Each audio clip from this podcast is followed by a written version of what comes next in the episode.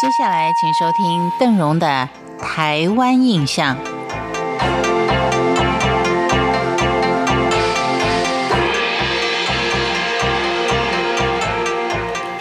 看到屏东科技大学的师生们在经过了这么多年所写出来的《恒春半岛秘境四季游》这本书，实在觉得里面章章精彩啊，各个地方啊都会想去。但是呢，这里有一个很吸引邓荣，就是台湾族他传统的悲婚，对他们的形容是既华丽又浪漫。所以，我们今天来看看台湾族传统的悲婚仪式。这个悲婚仪式举行的所在地呢，是台湾族的高氏部落。我们先来看他的悲婚仪式怎么样悲呢？所有的悲婚呢，是台湾族的传统文化里面，男方先前往女方家迎娶之后。新郎的家人要轮流的把新娘背回夫家的一个仪式。婚礼呢，不只是两家族的大事，也是全部落的喜事。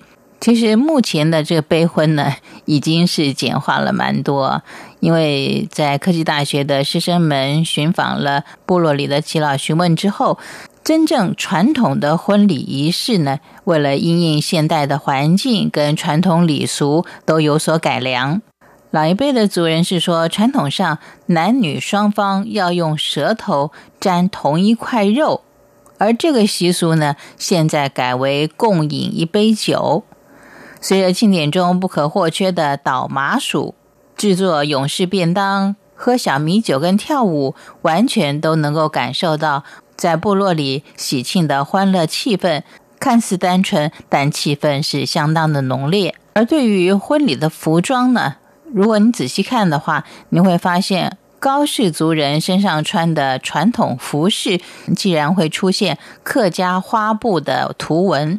邓荣没有看过客家花布的图文啊，所以讲起来有一些拗口。而在高氏部落当中，它的建筑不只是有石头屋、水泥房，有头瓜厝，一点一滴显露异族文化的痕迹。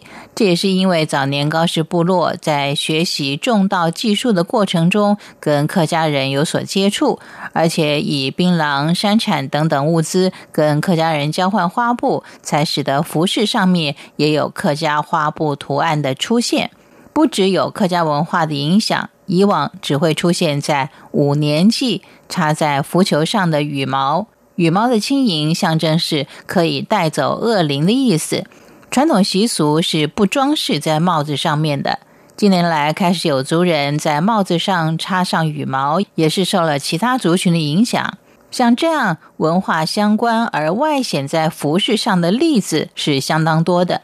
生活环境，它毕竟就是一个大熔炉。你说你要各自保存好自己的文化，不受别人的影响，那是不太可能的。追求美呢，是每一个人都希望的，也希望自己拥有的。所以呢，有些东西，如果你觉得它没有别人美，你会试着想改变它，也许你就失去了自己原有传统文化的一部分了。在这里呢。